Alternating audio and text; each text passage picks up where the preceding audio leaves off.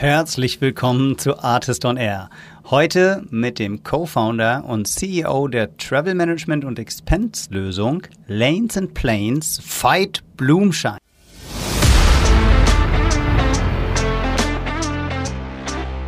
wir haben schon einen starken Pivot gemacht, den wir einfach aus den Daten gesehen haben. Also wir haben, haben gemerkt, okay, unsere Kunden nutzen unsere Lösung, die ja eine Expense-Lösung äh, hat, ähm, auf einmal nicht mehr für ähm, äh, einen Taxibeleg oder einen Bewertungsbeleg, sondern wir haben auf einmal Headsets und Druckerpapier äh, äh, gesehen und haben ja. gesagt, wow, das ist eine Chance, uns eben auch dauerhaft als Standalone äh, Expense-Lösung zu etablieren und haben sehr stark Product Shift darauf gemacht.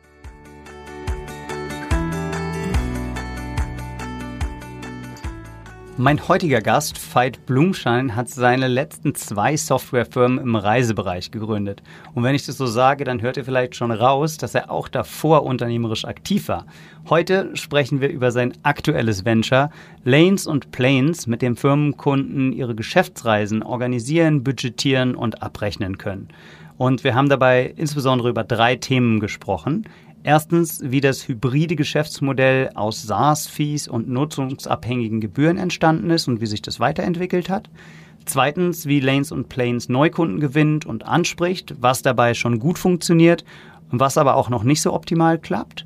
Und drittens, welche Aspekte die US-Investoren überzeugt haben, die im Oktober jetzt vor dem Hintergrund ja doch etwas angespannten Funding-Umfelds die Series B, 35 Millionen US-Dollar, von Lanes and Planes durchgeführt haben und wo sich deren Investmenthypothesen auch von denen europäischer Growth Funds unterschieden haben. Und natürlich habe ich mich auch wahnsinnig gefreut, als Veit verraten hat, dass er sein Sales-Team zu unserem Software Sales Festival Artist Circus am 19. April nach Berlin schickt. Welch riesengroße Ehre. Echt cool. Jetzt aber direkt rein, in rein ins Gespräch mit Veit Blumschein und mit mir, Janis Bandorski. Let's go!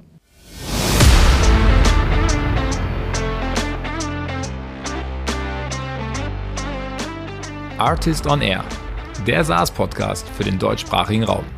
Wertvolle Tipps von erfolgreichen Gründern, Top-Investoren und führenden Industriepartnern, die euch bei der Skalierung eures Unternehmens schnell und unkompliziert weiterhelfen. Zusammengestellt von Janis Bandorski, Julius Göllner und Matthias Ernst. Moin Veit, herzlich willkommen bei Artist on Air. Janis, hi. Schön, dass es geklappt hat. Du warst in den letzten Monaten ein vielbeschäftigter Mann, bist es wahrscheinlich immer noch. Ähm, Lanes and Planes hat eine Series B gemacht im Oktober. Ich will mit Fight im ersten Schritt mal klären, wie kommt man eigentlich dahin, so eine Company aufzubauen, was Lanes and Planes macht. Und dann machen wir einen Deep Dive zu ein paar echt spannenden Themen, wie im Intro gerade schon besprochen. Aber jetzt erstmal nochmal herzlich willkommen, Fight. Janis, danke, dass ich äh, da sein darf. Und ich würde sagen, wir im ersten Blog versuche ich mal zu verstehen, wie du zum SaaS-Founder geworden bist. Du bist ähm, promoviert an, in Aachen, richtig? Exakt. Ja. In welchem Fach? Ähm, in, in BWL, ähm, habe aber ein ja sehr Operations Research, also sehr, sehr mathelastiges Thema mir ausgesucht. Aha, worum ging es? Weißt du es noch? ich, ich weiß es, weiß es noch, äh, äh, aber mir ist es bis heute nicht gelungen, mir zu meiner heutigen Tätigkeit eine Brücke äh, zu schaffen. Es ging, äh, es ging um die relative Effizienz deutscher Patent- und Verwertungsagenturen. Mhm. Ähm, ja, etwas, etwas trocken, ähm, aber wie gesagt auch etwas mathelastig. Alright. Und äh, also immerhin etwas aus äh, mitgenommen aus der Uni, aber ist nicht das Einzige, weil ich glaube, dein allererstes Startup war auch eine Uni-Ausgründung, oder? Tatsächlich, also ich habe tatsächlich schon schon zwei ähm, äh, Gründungen vor äh, Lanes and Planes äh, hinter mir. Das eine war äh, ein Medizintechnikunternehmen, das ich quasi während des Studiums mit begleitet habe, eher eher als als äh, Mitgründer. Das da ging es um ähm, ja, sogenannte Plasma Freezer, die wir nach äh, China vertrieben äh, haben. Ähm, äh, dann noch einen kurzen Abstecher, auch wieder Gründer ähm, für eine sogenannte Einweg-DVD. Ähm, alles noch vor den Streaming-Zeiten so und dann, sagen wir mal, das einzig nennenswerte, ähm, äh, wobei ich auch bei den beiden ein bisschen, bisschen Cash gemacht habe, äh, bei dem zweiten viel gelernt habe, war dann tatsächlich meine Gründung, die äh, From A to B, die ich mit meinem Co-Founder in, in Aachen äh, vorangetrieben habe. Ja, was war das, der Geschäftszweck von HB? Der, Geschäft, der Geschäftszweck ist auch Travel Tech. Wir sagen immer bei Travel immer gerne, einmal falsch im Leben abgebogen, kommt man aus der Reisebranche nicht mehr raus. Ähm, der Geschäftszweck war angefangen als eine Metasuchmaschine à la Kajak, à la Swoodoo, wie man es kennt, aber eben auch mit ähm, Ground Transportation, das heißt Bus, Mitfahrgelegenheit und natürlich Bahn und haben uns von dort aus immer stärker dann aber in, in der äh, Value Chain, also Ticketing, Payment, After Sales ähm, eben, eben mit ausgedruckt, mit einer eben sehr starken Fokus auf dem ganzen Thema Bahn, was man natürlich, wie du dir vorstellen kannst, ähm, heute diese Travel Experience auch bei meinem, ähm, ja, bei der, meiner aktuellen Gründung ähm, sehr hilft. Das heißt, A2B hat dann schon auch mit den Grundstein gelegt für Lanes and Planes. Definitiv, das muss man, das muss man so sagen. Zumindest, zumindest im Kopf ähm, und auch mit dem Team, äh, Netzwerk, Domänewissen. Ähm, es, es hilft äh, sehr stark. Ich sage immer, ähm, äh, wir machen, wir machen jetzt auch alle Fehler, aber nicht mehr die gleichen, ähm, die ich, die ich bei From A2B gemacht habe, halt einfach andere. Ja. Und was macht From A to B heute? Wie ist es mit der Company dann weitergegangen und was wir war der haben, Ausschlag, dann mhm. Lanes und Planes neu zu gründen? Mhm, mhm. Also wir haben, äh, Daniel und ich haben äh, ja From A to B abgegeben äh, 2016, 2017 ähm, und ähm, äh, tatsächlich ein Jahr später, als wir raus sind, äh, hat äh, From A to B leider die Segel streichen müssen, wie du dir unschwer äh, ja, vorstellen kannst. Ähm, äh, Corona war für ganz, ganz viele Travel äh, Companies der, der Todesstoß und so leider auch auch für From A to B. Mhm. Und wann habt ihr dann Lanes and Planes gegründet? Das war ähm, ja Ende 2016, Anfang 2017. Ähm, eben auch aus der Erfahrung heraus, die du ähm, von From A to B, weil wir schon gesehen haben, ähm, es gibt äh, eine hohe Nachfrage äh, bei Firmen nach einer, ja, einer Travel-Lösung, und das war damals äh, 2016 eben der, der, der Kickoff zu sagen, ähm, mit, mit all den Dingen, und da werden wir jetzt gleich auch dazu kommen mit der Ausrichtung, ähm, die halt from A to B war, B2C, ähm, immer schön Topline gewachsen, äh, äh, GMV, also Cross-Merchant Volume immer, immer nach oben, aber unterm Strich ein sehr dünnes Geschäftsmodell und der, der Deutsche hat halt nun mal auch keine besonders hohe Zahlungsbereitschaft, was diese Art von Service angeht, was in B2B anders ist, weil wenn ich dort ähm, einen Schmerzpunkt habe, den ich quantifizieren kann, kann ich auch einen Preis dranhängen. Mhm. Okay. Ihr habt Corona mit Lanes und Planes überlebt und nicht nur das, sondern habt auch im letzten Oktober jetzt eine Series B Finanzierungsrunde gemacht. Ähm, unseren Zuhörenden ist es immer ganz wichtig einzuschätzen, ungefähr in welcher Stage ist die Company, eine grobe Kennzahl, wo steht ihr gerade umsatzmäßig, mitarbeitermäßig. Kannst du euch da bei Lanes and Planes ungefähr einnorden? Ja, gerne. Also wir machen ähm, einen äh, ja, äh, dreistelligen äh, Millionen Außenumsatz, also das sogenannte GMV. Äh, wir machen einen ja, ähm, ja, niedrigen zweistelligen Millionen äh, Innenumsatz, haben derzeit äh, knapp 200 Mitarbeiter, aber auch, ähm, wie ihr euch vorstellen könnt, ähm, zwischen 15 und 20 Neustarter jeden Monat. Wow, okay.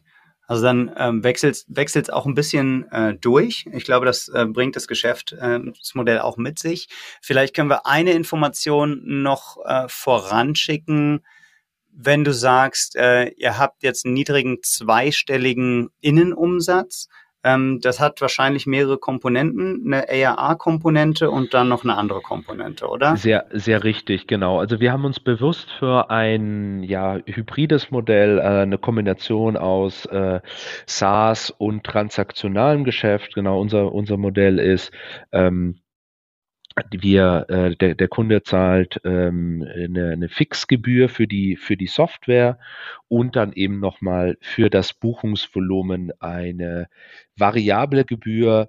Ähm, und um da vielleicht nochmal kurz auch schon drauf einzugehen, das war auch mit eines der stärksten Learnings aus äh, From A to B und wieso auch SaaS, weil wir einfach gemerkt haben, man will nicht einfach wieder nur ein Reisebüro sein oder eine Booking Engine in unserem Fall, sondern wenn wir es schaffen wollen, müssen wir ähm, auch als inkrementeller Bestandteil der Softwarelandschaft des Kunden wahrgenommen werden. Und so haben wir eben auch ähm, Modell und Produkt aufgebaut, dass wir gesagt haben, wir sind eigentlich zwei Produkte in einem. Ähm, einmal die, der SaaS-Layer, das ist, ähm, da geht es viel um, um Integrationen, um Abbildung von Workflows, von Expense-Lösungen, von Mobile-App etc.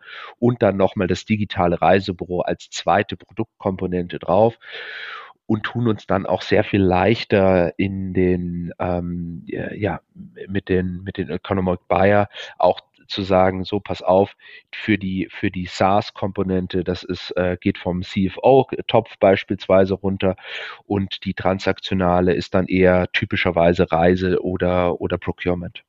Mhm. Okay, habt ihr auch direkt mit dem Geschäftsmodell angefangen oder hat sich das im Laufe der Zeit so ergeben? Ähm, wir haben damit angefangen, eben, sagen wir mal, aus dem, aus dem Learning eben von äh, From A to B heraus. Es war tatsächlich sogar mal auch die am Anfang ähm, die Überlegung, rein ähm, auf, auf die SaaS-Fee ähm, zu gehen. Ähm, das ist aber bei uns nicht praktikabel, weil es einfach schon eine, eine Cost-to-Serve-Komponente ähm, gibt, weil wir haben eigene Support-Mitarbeiter für diesen Reisebereich und da ist, ist es einfach, ähm, wir müssen wir Deckungsbeitrag schaffen, ähm, der natürlich sehr stark an dem, ähm, ja, an dieser transaktionalen Komponente dranhängt. Verstanden. Ähm, ich würde gerne noch verstehen, wie eure Preise konkret ungefähr aussehen, wer eure, euer typischer Kunde ist. Ähm, wer, wer bucht denn Lanes and Planes vornehmlich? Genau, also wenn wir jetzt, wenn wir über ICP sprechen, dann sind es, ähm, ja, wir sagen immer so der deutsche, typischerweise der deutsche Mittelstand. Ähm, Mittelstand sind, ist ein, groß, ein, großes Wort. Ja, ja, ich, ich, ich, von, weiß. Genau. Von 50 bis 50.000 kann das alles heißen. Äh, genau, genau. Also das, und das ist es tatsächlich eigentlich auch. Also das ist wir, unser, unser, ähm, für uns die Haupt, ähm, das Hauptkriterium ist, ist Buchungsvolumen. Ich gebe es dir schnell mit und, und gebe dir dann aber einen besseren Proxy. Das heißt so, wäre so zwischen ab 30.000 Euro Reisebudget im Jahr ähm, und unsere größten Kunden ähm, machen so 5, 6 Millionen äh, Reisebudget im, im Jahr. Ähm, das ist immer, wir sind da auch sehr industrieagnostisch, muss man, muss man sagen, aber das macht natürlich auch die, ein Stück weit die Sexiness des Modells aus. Also das heißt, wir reden hier in Deutschland über äh, 370.000 Mittelständler, die ähm, die, die unser Addressable Market ähm, sind. Ähm, und das kann natürlich sein, dass ein, ja, eine kleine Beratung ähm, schon mehrere hunderttausend Euro Travel Budget macht, während hin irgendwie gegen äh, Companies im Gewerbe, äh, im, im produzierenden Gewerbe äh, sehr viel mehr Mitarbeiter haben, um so ein paar Namen äh, dran zu hängen. Genau, das ist, Ahnung, das ist beispielsweise ein äh, Personio, ein Enpal ähm, am oberen Ende, aber am unteren Ende dann auch ähm, ja, beispielsweise ein Project A oder ein HV Capital, ähm, sagen wir mal, die so, was dann von der Mitarbeiterzahl natürlich nicht so stark sind. Mhm, alles klar. Ja, wollte ich gerade sagen, wenn man da einen kleinen ähm, VC-Fonds oder eine Beratung hat und irgendwie 10, 20 Business-Class-Flüge international oder interkontinental, da ist man ja schon ähm, bei dem Budget relativ schnell, was du genannt hast. Äh, wohingegen genau. ein Mittelständler, der im Umkreis ähm, Maschinen verkauft, ähm, hat dann wahrscheinlich deutlich niedrigere Reisekosten. Okay. Exakt. Gut. Danke, danke für die Einordnung dazu.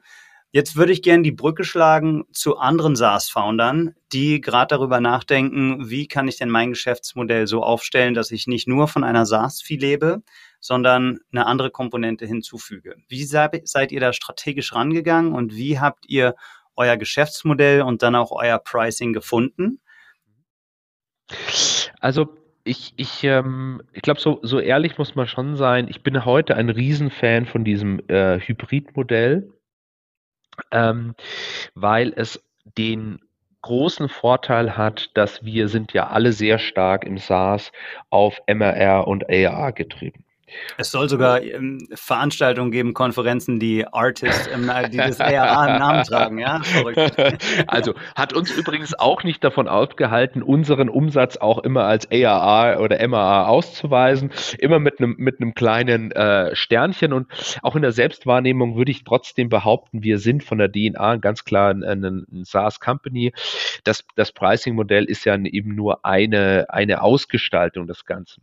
Ähm, Wieso oder wie sind wir dazu gekommen? Ähm, wir sind dazu gekommen, dass wir halt eben, wie gesagt, wir haben diese zwei äh, Layer äh, ähm, gehabt und wir sind aber auch ehrlicherweise so dazu gekommen, dass wir gesagt haben, naja, gerade während Corona, und wir dürfen das nicht ganz vergessen, wir haben zwei Jahre lang, während wir ein Travel Startup, ähm, das, das Corona ähm, äh, überlebt hat, ähm, den Kunden weiterhin davon zu überzeugen, ähm, zu sagen, ich zahle meine Recurring Fee, obwohl ich das Produkt gar nicht vollumfänglich nutzen kann, war keine einfache Aufgabe. Und da kam dann eben äh, immer immer die Komponente, ja, das ist ja nur eine Base Fee, transaktional entstehen dir ja gerade kaum Kosten, du bist aber gut vorbereitet.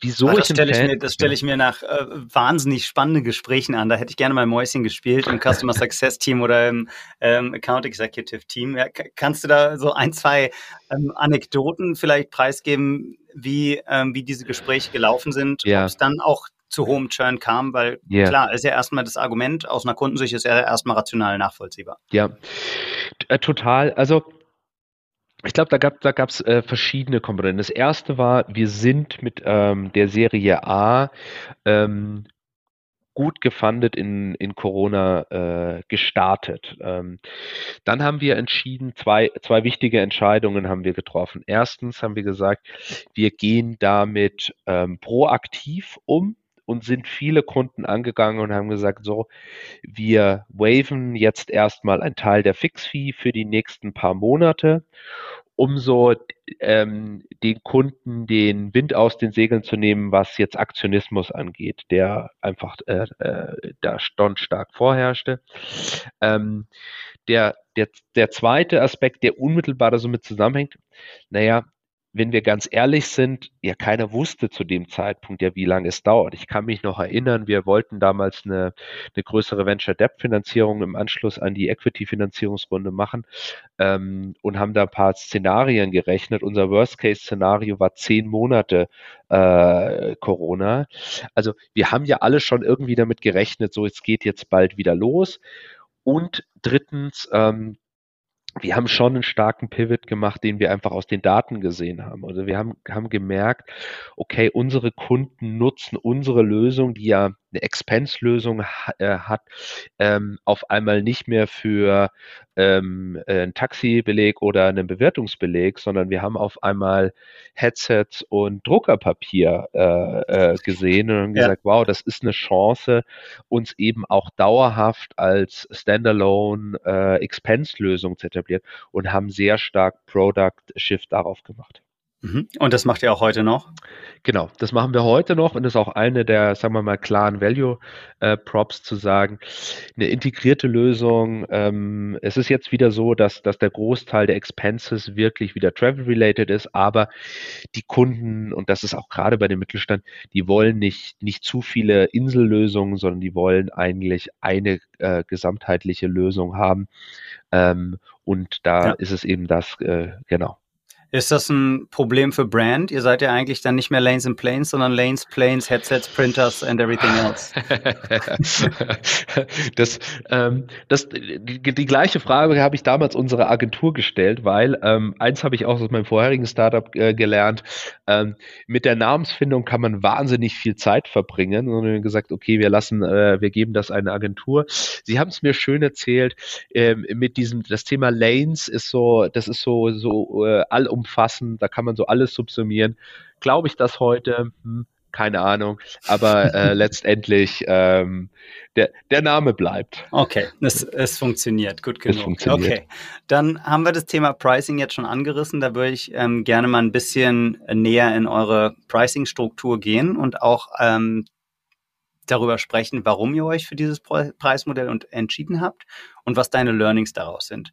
Wie, wie rechnet ihr denn die SaaS-Komponente ab? Ist das Seed-based oder ist das Company-based? Ähm, äh, auch das, diese Frage haben wir uns bestellt. Das ist tatsächlich nicht Seed-based ähm, und das hängt wiederum an der äh, transaktionalen Komponente, ähm, weil wir müssen sicherstellen, dass wir den komplette, äh, das komplette Buchungsvolumen der ganzen Company, also bei uns nennt sich das Organisation, auf unsere Plattform ziehen. So, und wenn wir jetzt Seed-Based hingehen, haben wir ein Problem, dass wir, ähm, dass der CFO mir sagt, äh, ja, ja, also meine vier Reisenden, sie sollen Lanes and Planes nutzen, aber ich zahle doch keine 12,90 Euro für den Praktikant, der einmal zur Weihnachtsfeier kommt. Ja, ja. Und das war für uns eben ganz wichtig, dass wir sagen, okay, es ist organisations- bzw. account-based und eben nicht die äh, klassische äh, Seed-based Komponente. Okay, das heißt Account-based, ich bin Mittelständler mit 100 Beschäftigten, dann zahlt meine Organisation eine monatliche genau. Gebühr. Exakt. Und ähm, wie, wie äh, funktioniert da das Pricing? Das ist auch wieder das Schöne an dem ähm, an der Kombination aus Fix- und variable Komponente. Ähm, wir hast du, ähm, wenn du eine Höhe, hohe Fixfee, also keine Ahnung, äh, die Fixfee geht so zwischen ähm, 100 Euro am unteren Ende äh, für, für kleine Companies äh, bis zu irgendwie paar tausend Euro für, für größere Companies und je nach Modul. Und dann gibt es natürlich, ist es reziprok. Je höher die Fix-Fee, desto kleiner die variable Fee ist. Das hat eine schöne weitere Komponente.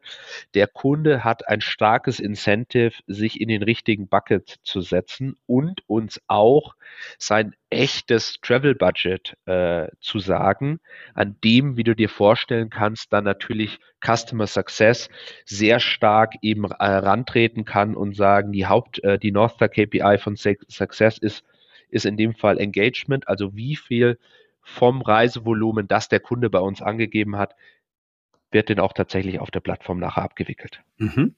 Und wenn ich euer Geschäftsmodell richtig verstehe, dann habt ihr für die SaaS-Komponente logischerweise Entwicklungskosten und ein bisschen Maintenance. Aber die, äh, ihr bietet ja auch Agents an, die, wenn ein Kunde ein Problem auf seiner Reise, eine Zugverspätung, ein Flugausfall, ein Hotel, was voll ist, ähm, encountert, dann kann er sich auch an euren Kundenservice wenden, korrekt? Und da entstehen Exakt. ja auch echte Kosten. Exakt, ganz, ganz genau. Ähm, äh, da, das ist so, wir haben äh, mit, mit allem, was dazugehört, äh, irgendwie 60 Agenten, die tatsächlich auch alle in Deutschland sitzen. Das sind auch alles ausgebildete Reiseverkehrskaufleute. Ähm, und diese Komponente, ähm, da stehen, entstehen unmittelbare Kosten. Deswegen ist der, ähm, der Kunde ist das aber tatsächlich auch schon so, diese transaktionale Komponente auch schon von seinem klassischen Reisebüro gewohnt, mit dem er im Zweifel bisher auch zusammengearbeitet hat. Okay. Und was muss ich da ungefähr als Kunde zahlen, wenn ich 100 Mitarbeitende habe und jetzt eine Reise buche, wo mich die Bahnfahrt 200 Euro und das Hotel 200 Euro kosten? Genau, also ja, das ist so, da wirst du je nach, je nach Modul etc. so bei dreieinhalb Prozent, aber es ist auch, auch gecapped. Also das heißt, die, die Angst immer ist ja, wenn ich einen Business-Class-Flug nach New York zahle ich dann irgendwie, wenn ich 5000 Euro zahle ich dann irgendwie mehrere hundert Euro. Nein, es gibt natürlich einen ein Cap, der aber auch in einem fairen Verhältnis zu dem zu dem äh, entstehende Kosten beziehungsweise Arbeit äh, entsteht, also äh, maximal 39 Euro beispielsweise. Ja. Und gibt es in dem Geschäftsmodell noch eine dritte Komponente in Form eines Kickbacks, dass ihr von der Airline oder vom Hotel, wo dann eingebucht mhm. wird, auch noch was erhaltet? Ja, die gibt es, aber die ist tatsächlich mittlerweile sehr gering. Das liegt einfach daran, ähm, es ist auch eine, eine Philosophiefrage. Wir sagen ganz klar, der Kunde bezahlt uns und der Kunde muss auch die Gewissheit haben, dass es keinerlei ähm, Fehlincentivierung von uns, was die Aussteuerung von Content, also äh, äh, Angebote angeht. Deswegen geben wir ähm, in der Regel Netto-Netto-Raten auch äh, weiter mhm.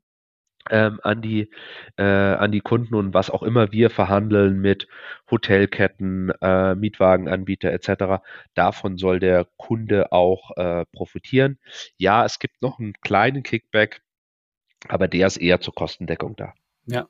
Und könnt ihr eure, eure Rabatte auch weitergeben, wenn ihr dann Gesundheit. Danke und danke, dass okay. du dir die Zeit genommen hast, trotz, äh, trotz deiner Erkältung. Okay. Ähm, oh, jetzt habe ich mich angesteckt hier. dann, ähm, ist es so, dass ihr dann, wenn ihr ein größeres Volumen verhandelt mit den Hotelketten oder Airlines oder wem auch immer, diese Vorteile weitergeben könnt an unseren, äh, an eure Kunden. Also ich kenne es ja. damals, ich habe mein erster Job nach der Uni war Unternehmensberatung und ähm, die Hotels, die eine Privatperson dann 300 Euro gekostet hätten, ähm, haben wir dann halt über BCD oder wie es damals hieß, ähm, dann genau. halt vielleicht für die Hälfte bekommen. Genau, also es ist definitiv Teil unserer Value Proposition, genau das zu gehen. Ähm, das ist aus, aus zwei Gründen getrieben. Als erstens ähm, dieser der Metasuchansatz, bleiben wir bei dem Beispiel Hotel.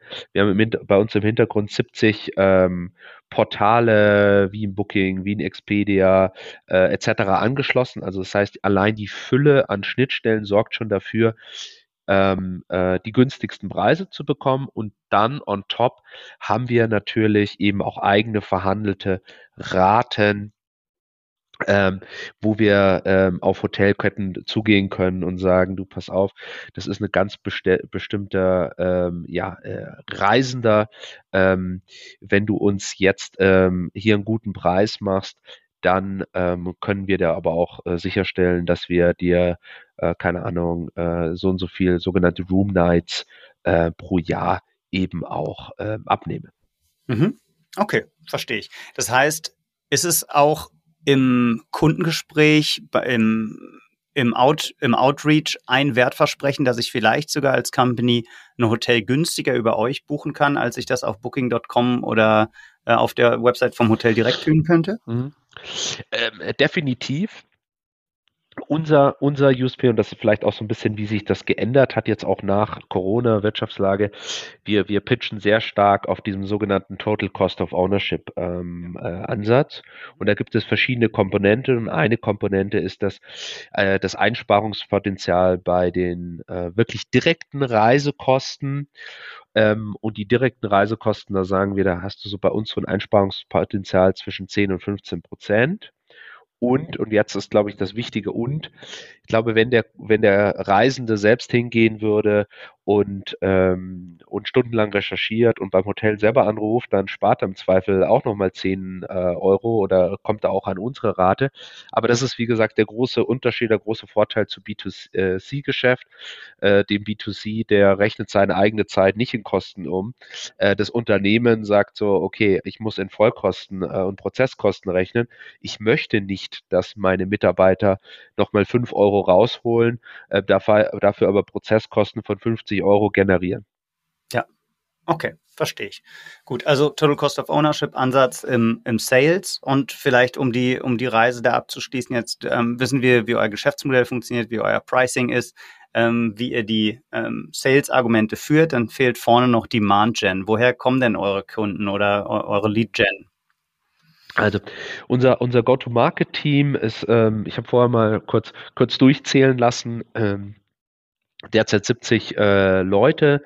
Äh, wir haben ein kleines Marketing-Team, wir ähm, sehr stark Performance-Marketing äh, getrieben, Top of the Funnel, ähm, AdWords und, und, und Co und dann viel ähm, ähm, ja, äh, SDA. Äh, unser SDA-Team ist derzeit äh, 22 Leute. Wir werden jetzt auf, auf 40 Leute hochwachsen, ähm, weil das schon ein klassisches SDR-Play ist in der, in der Lead-Gen äh, und von dort aus, also wirklich klassisch SaaS-Playbook, übernehmen die Account Executives, ähm, die den Kunden mit einer Webdemo ähm, den Prospect zu einem Kunden machen und dann übernimmt das Implementation Team, die tatsächlich ähm, das, das Ramp-up, das Onboarding übernehmen.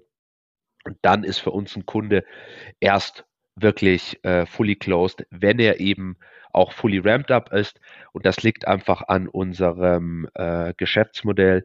Der volle Kundenwert eines äh, Kunden wird eben erst entfaltet, wenn äh, ein, ein signifikanter Anteil des Buchungsvolumens auch über unsere Plattform läuft. Mhm. Wow. Okay, cool. Ja, danke, danke für den tiefen Einblick. An der Stelle muss ich einen shameless Plug machen für alle, die auch eine SaaS-Company aufbauen und lernen wollen, wie man eine Sales-Organisation eigentlich aufbaut oder jemand, der selber SDA, BDA ist und lernen will, wie man ähm, seine eigene Success Rate erhöhen kann, unbedingt zum Artist Summit anmelden am 19. April in Berlin. Aber äh, das soll es dann auch gewesen sein mit, äh, mit Self-Promotion. Ich würde nämlich auf einen Aspekt davon äh, gerne noch ein bisschen genauer eingehen. Du hast ähm, im Vorgespräch ähm, schon auch kurz erwähnt, dass ihr auch Versuche gestartet habt, sage ich mal, ähm, nicht nur über eigene Vertriebsmitarbeitende neue Kunden zu finden, sondern auch über Vertriebspartnerschaften. Und ähm, zum Thema Partnerschaften gibt es auch einige Beiträge, schon vergangene Episoden zu Artist on Air. Aber ich wollte gerne mal deine Perspektive und euren Ansatz ähm, drauf kriegen. Und vielleicht schaffst du es ja auch da, so wie eben, so ein paar Learnings rauszuziehen, was andere SaaS-Founder daraus lernen können. Ja, sehr gerne. Die, die ähm, ehrliche Antwort, um zwar vielleicht mal das Ergebnis vorwegzunehmen, es ist uns bis heute nicht wirklich gelungen, das zum Fliegen zu bringen. Das äh, habe ich auch von einigen anderen SaaS-Foundern gehört. Und das, obwohl die Karotte ziemlich groß ist. Und ich glaube auch noch daran, dass es funktioniert. Aber es ist nicht, es ist kein Selbstläufer. Ähm, wir haben jetzt auch das erste Mal eine dedizierte äh, Person eingestellt, die sich nur darum kümmert, Channel Manager, Affiliate Manager, je nachdem, wie man es äh, sieht. Ähm, und was wir gemerkt haben, ist, ähm, der, es, das ist ein klassischer Vertriebsprozess im Partnermanagement äh, und dieser klassische Vertriebsprozess gehört aber tatsächlich nicht mit Abschluss des Deals aus, sondern das ist wirklich Full Cycle. Der Wert entsteht eigentlich dann erst im Partner Account Management. Und das ist tatsächlich auch unser, unser Ansatz heute. Wir sind relativ rigoros, dass wir sagen, okay, was für uns nicht funktioniert, ist, dass der Partner uns komplett verkauft. Ich glaube, das liegt einfach daran, je komplexer und erklärungsbedürftiger das Produkt ist, ähm, desto schwieriger ist es auch, ähm, einen Partner, einen Channel-Partner davon zu überzeugen, diesen, diesen typische AI-Arbeit auch zu, zu machen. Und das ist definitiv ein Learning, zu sagen, für uns ist Lead-Gen, wertvolle Lead-Gen ähm, genau der, der richtige ähm, äh, Ansatz. Und dann ähm, in der Partnerbetreuung ähm, auch äh, ganz klar die Erwartungshaltung äh, festzumachen. Also wir machen heute zum Beispiel keine Partnerverträge mehr, wenn wir, wenn der Partner nicht das Commitment abgibt, ähm, im Quartal eine bestimmte Anzahl von Leads zu liefern, ähm, ähm, beziehungsweise sagen wir, die werden dort nicht, äh, die werden dann nicht vergütet. Ähm, und dann, wie gesagt, äh, Betreuung heißt wirklich, man muss sicher gehen, dass man beim Partner auch immer oben auf dem Schreibtisch liegt. Ja, okay. Das heißt, an welcher Stelle oder mit in welcher Qualität werden die Leads dann übergeben? Mhm. Ähm, die, die Qualität ähm, richtet sich trotzdem auch ganz klar nach unseren internen Kriterien, an denen auch die SDAs gemessen werden. Ähm, die, die in einem, in einem Qualifier oder Discovery Call äh, eben abgefragt werden. Ähm, und, und aber den, macht, bis, den macht aber in der Regel noch der Partner oder liegt der schon der, bei euch? Ja, den macht der Partner. Wir machen den am Anfang bei uns selbst, also zumindest auch ein Learning alle unsere Leads, selbst Inbound-Leads, haben einen SDR-Touchpoint. Ähm, ähm, da geht es klar um, um offensichtlichen Themen wie Vorqualifizierung etc., aber auch ein bisschen Commitment. Die, und wenn der Partner eingeschwungen ist, dann darf er direkt ähm, auch AI ähm, äh, ja Termine ausmachen. Äh, ehrliche Antwort ist uns bisher aber tatsächlich erst mit einem Partner so gelungen. Hm. Okay, von einem Dutzend oder Hunderten? Also von Nein, nein, von ursprünglich mal zehn haben jetzt runtergekürzt auf äh, fünf oder sechs Partnerschaften. Wirklich weniger ist da auch mehr. Okay, ja. Weniger ist mehr. Okay, verstanden. Ist das ein strategischer Fokus für dich auch für 24, das, das Thema nochmal aufzunehmen? Ähm, es ist für mich ganz klarer Windfall Profit. Ähm, ich glaube, dass es geht und ich glaube auch dann, wie gesagt, wenn man mit SaaS-Foundern spricht, irgendwann, irgendwann platzt der Knoten. Und dann hat man es hat man's raus. Ähm, aber wir haben in unserem Business Case äh, keinen, äh, ist er für uns kein relevanter äh, Lead-Channel, weil ich ihn einfach nicht kalkulieren kann. Ich weiß viel Potenzial, aber ich kann nicht sagen, der besagte Knoten platzt der heute, morgen oder erst Ende des Jahres. Ja. Ich verrate keine Geheimnisse, wenn ich eine Analogie zu einem anderen Podcast mache. Bei uns war nämlich die äh, Francine Gervasio von ähm, Wimcar, beziehungsweise, ähm, ah, jetzt stehe ich gerade auf dem Schlauch, dem, der neue Name. Aber ihr habt, ihr habt den gleichen Investor. Ne? Battery Ventures ist bei euch auch drin. Und äh, die Francine hat mir damals erzählt, dass das Partnerschaftsmodell bei denen super gut funktioniert hat. Ähm, die haben sich an Steuerkanzleien rangehangen und ähm, haben dann, also die machen eine Fahrtenbuchsoftware und die SteuerberaterInnen haben inhärente Interesse daran, dass Fahrtenbücher digital und in strukturierter Form vorliegen und konnten dann deren ihren Mandanten empfehlen, nutzt doch diese Fahrtenbuch-App, dann ist es für uns einfacher und wir berechnen dir weniger Stunden und wir Exakt. können ein höheres Volumen abdecken. Exakt. Also ich glaube, in, innerhalb von Battery ähm, oder im, ja. äh, im Kreise eurer Investoren gibt es zumindest ähm, auch Pokos, ähm, die das geknackt haben. Äh, vielleicht einfach so als Gedankenanreiz. Ich weiß nicht, wie äh, Genau, ich, ich kenne die Story. Ich kenne die Story. Ich darf es mir auch von meinem In Investoren äh, von Battery auch immer wieder anhören. Jetzt also, Brot schmieren lassen, ja. Genau, richtig. Die, bei denen geht's doch, bei denen geht's doch auch. Ähm, aber tatsächlich, ich kann nur äh, sagen, dass wir es nicht äh, bisher nicht zum Laufen gebracht haben. Und, und, und, wie gesagt, das ist ja für mich auch genau diese äh, der Grund, wieso ich da dran bleibe, weil irgendwann kann dieser Knoten platzen und ich würde auch jedem jedem SaaS-Founder eben ähm, empfehlen, da dran zu bleiben. Nur es ist ähnlich wie was wir jetzt auch gerade im, im, im Marketing, in der Skalierung äh, sehen. Ähm, SDRs, das kann ich ziemlich gut linear skalieren. Ich weiß, wie lange die im Ramp-Up brauchen, ich weiß, wie lange ich die für Recruiting brauche, ich weiß, äh, etc. Den Case kann ich ziemlich gut berechnen. In Marketing ist es schwieriger. Ich weiß, dass es Kanäle gibt, ähm, aber ich kann nicht sagen, äh, wann wird die erste Kampagne fliegen. Das muss ich einfach einberechnen. Und so sehen wir es mit, mit Partnerschaften äh, genauso. Wir wissen, äh, dass es funktionieren wird. Ich weiß noch nicht wann. Ja. Okay, cool. Aber ihr, äh, ihr, ihr versucht es weiter. Und ähm, wahrscheinlich setzt ihr auch einen kleinen Teil ähm, der eingesammelten Funding-Summe von 35 Millionen US-Dollar aus der Series B jetzt dafür ein. Aber wahrscheinlich auch genau. nicht nur. Was habt ihr denn noch für Pläne, wenn wir jetzt mal ähm, zwei Jahre in die Zukunft gucken? Wo wollt ihr denn, ähm, sage ich mal, Ende 25, Anfang 26 mit Lanes and Planes stehen? Wie kommt ihr dahin? Ja. ja. Ähm, ähm, vielleicht kurz mal ein bisschen ausgeholt. Ähm, wir hatten das letzte, das erste Mal ähm, äh, Budget Call, das erste Board Meeting nach der Serie B. Und was wir schon gemerkt haben, das ist, wir sagen, äh, Daniel und ich, mein Co-Founder, wir sagen immer so ein bisschen, wir sind in Absurdistan. Also äh, das ist das erste Mal, dass wir in den Plänen etwas nach unten gehandelt wurden. So, hey, macht doch mal lieber, äh, ihr habt einen ambitionierten Hiring-Plan, ihr habt wirklich ambitionierte Topline-Pläne. Äh, äh, mit Sicherheit ganz stark eben auch der, der äh, aktuellen äh, ja, Kapitalmarktsituation äh, geschuldet. Aber grundsätzlich für uns heißt äh, weiterhin äh, 2x, 2x ähm, äh, die, die, die nächsten äh, Jahre. In welchem, äh, in welchem Zeithorizont?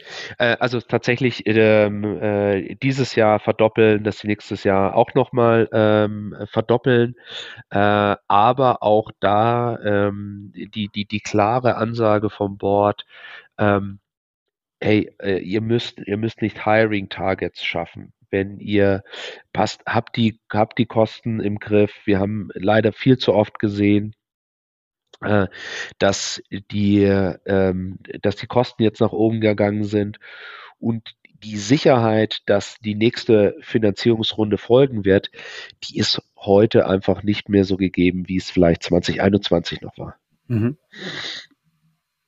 Wie, was waren denn die gewichtigsten Argumente, eine Series B closen zu können Ende 23? Mhm. Das ähm, Funding-Umfeld, gerade für Series B, war ja jetzt auch nicht das allereinfachste. Ja, ta tatsächlich. Ähm, ich, wir haben ja, wir haben einen äh, US-amerikanischen äh, Investor und wir haben das Ganze auch diesmal uns. Äh, Smash Capital hat die Runde Smash angeführt, Capital, richtig? Genau. Mhm. Smash Capital.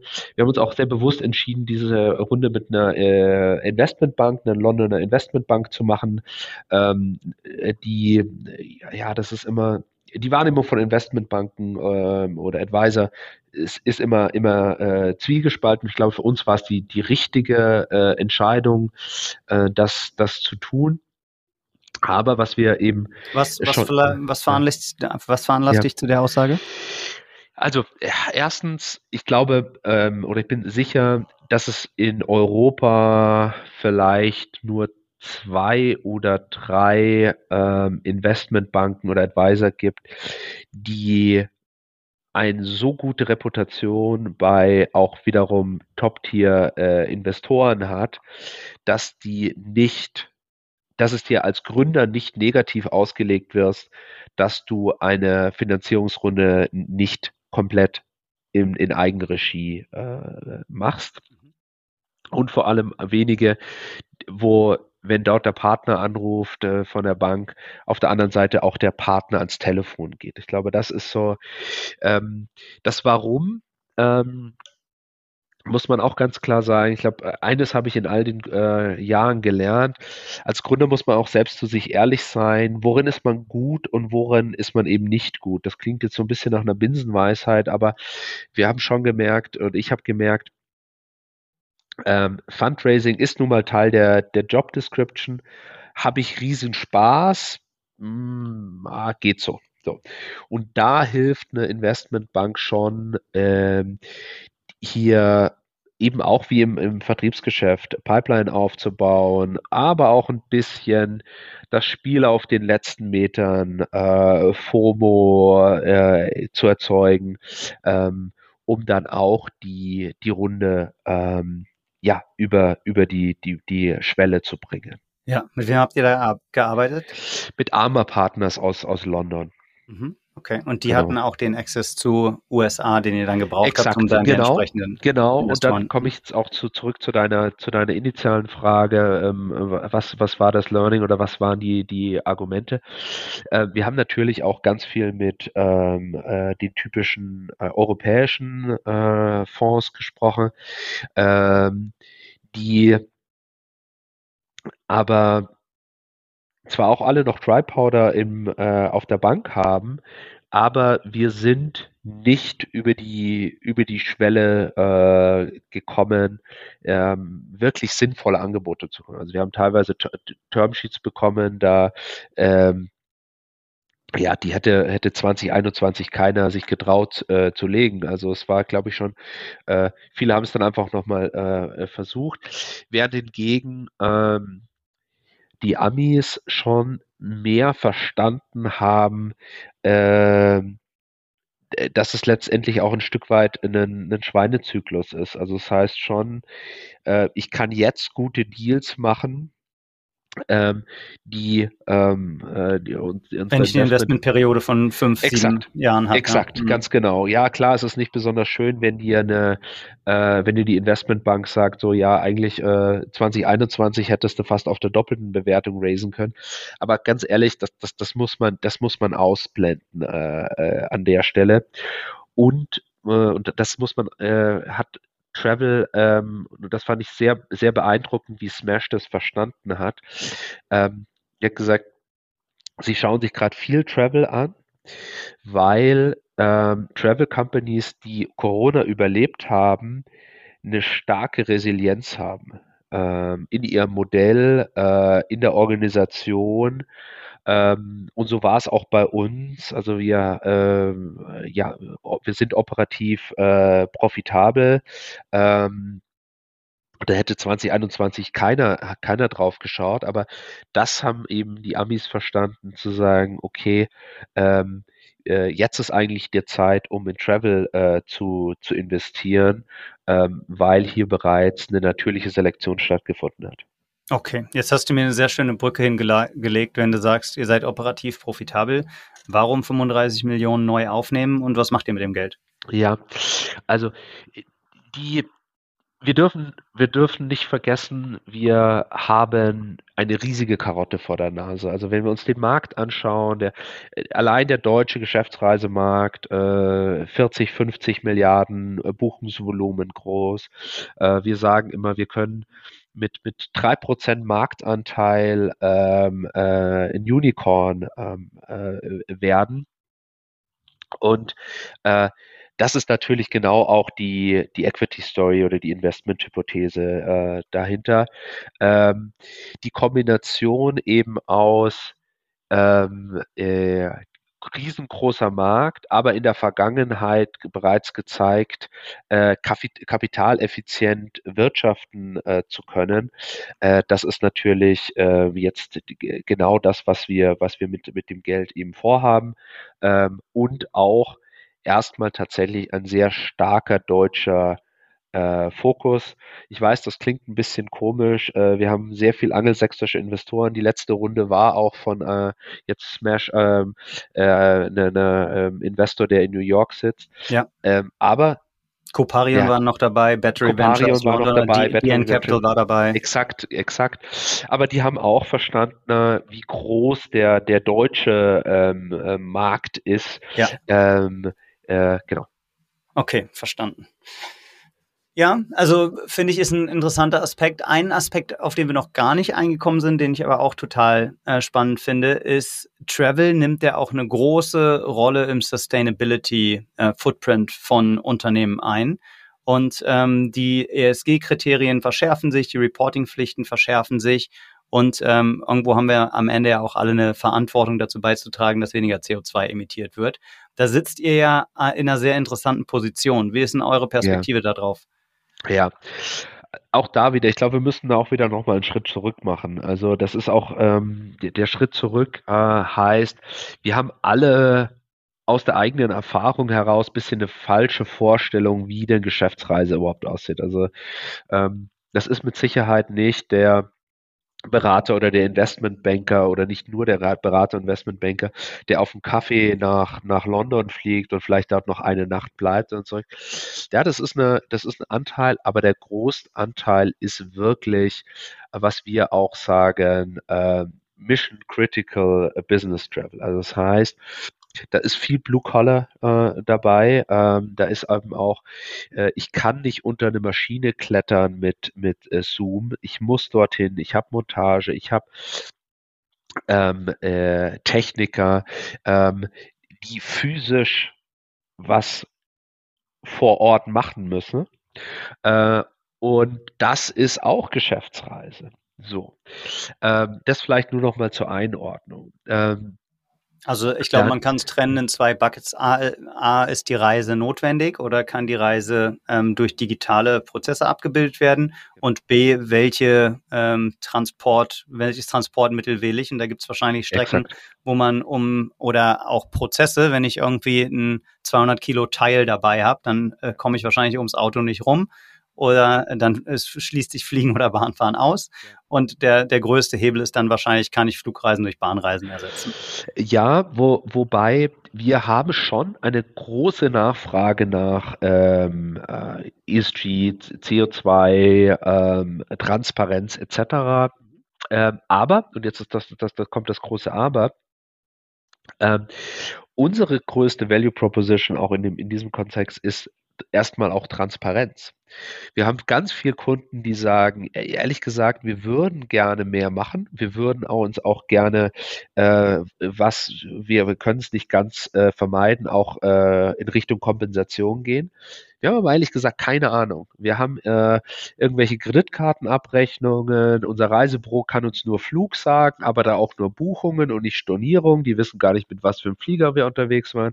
Ich weiß, muss ich aus meiner Expense oder meiner Buchhaltung, müsste ich mir eigentlich noch anschauen, sind wir denn vom Flughafen dann mit dem Taxi gefahren? Also es gibt wahnsinnig, wen, äh, wahnsinnig viele Moving Parts, die da drin sind, die tatsächlich in der Frustration beim Kunden dazu führen, hey, oh, eigentlich, eigentlich habe ich Angst, diese, diese Box aufzumachen. Ah, nee, ähm, äh, ist zu schwer. Unser Ansatz ist ganz klar, wenn wir die Welt reparieren wollen, müssen wir erst die Systeme reparieren. Und das ist genau das, was wir tun. Wir schaffen diese Transparenz. Wir geben dem Kunden die Möglichkeit, natürlich auch in der Suche den äh, Flug durch Bahn zu ersetzen.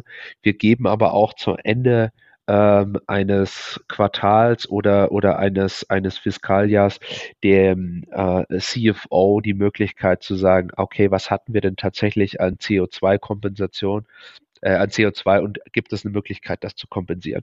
Mhm. Ist das eine spannende mögliche Geschäftsfelderweiterung auch, wenn die äh, ESG-Reporting-Pflichten jetzt verschärft werden und immer mehr Unternehmen da reinfallen, dass ja. ihr das vielleicht als Zusatzmodul anbieten könnt oder ja. da ein strikteres Reporting noch ausweist? Mhm. Also tun wir teilweise schon. Ich glaube, das ist für uns auch so ein bisschen in unserem äh, Selbstverständnis. Also das ist auch ganz klar unsere Mission.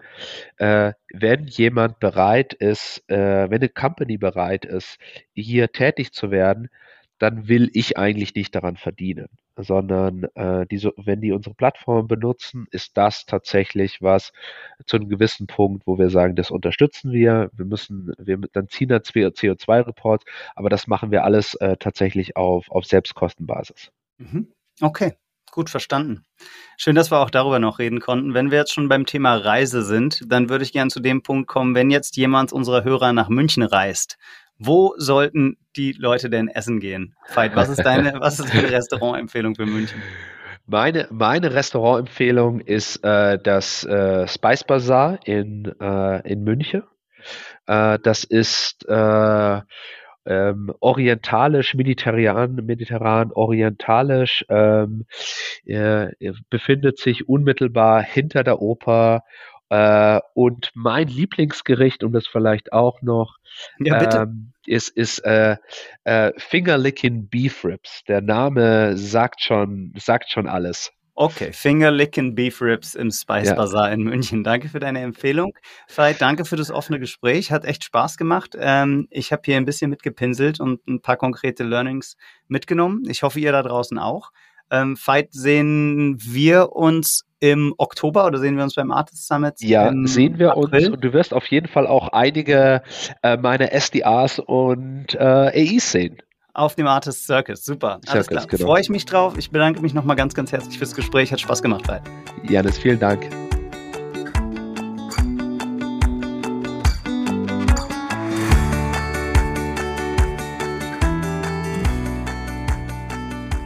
Es Spaß gemacht und ich habe jede Menge gelernt. Ich hoffe, euch hat es auch Spaß gemacht und ihr habt auch jede Menge gelernt.